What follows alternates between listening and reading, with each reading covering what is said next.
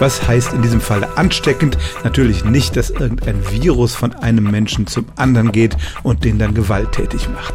Nein, gemeint ist damit, dass auch Menschen, die eigentlich ganz friedfertig sind, zu Gewalttätern werden können, wenn sie sich in der entsprechenden Gesellschaft befinden. Dass solche sozialen Ansteckungen funktionieren, kennt man etwa vom Rauchen und vom Drogenkonsum und auch dicke Menschen sind eher mit anderen Dicken zusammen. Und vor ein paar Jahren haben das Forscher auch für die Gewalttätigkeit nachgewiesen. Sie haben sich Daten einer großen Studie von Jugendlichen vorgenommen, die in den 90er Jahren durchgeführt wurde und haben dann zunächst mal herausgefunden, dass Jugendliche, die zur Gewalt neigen, auch mit anderen gewalttätigen Jugendlichen zusammen sind. Es wurden so Fragen gestellt wie, bist du im letzten Jahr in eine Prügelei geraten, hast du selbst jemand ernsthaft verletzt und so weiter.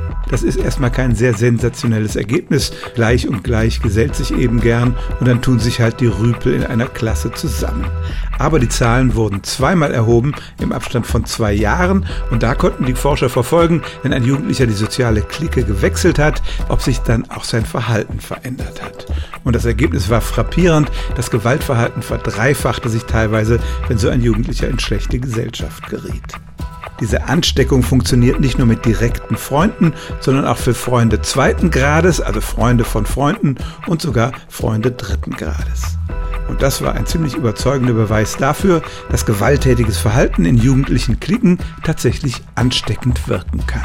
Stellen auch Sie Ihre alltäglichste Frage unter stimmtz.radio1.de.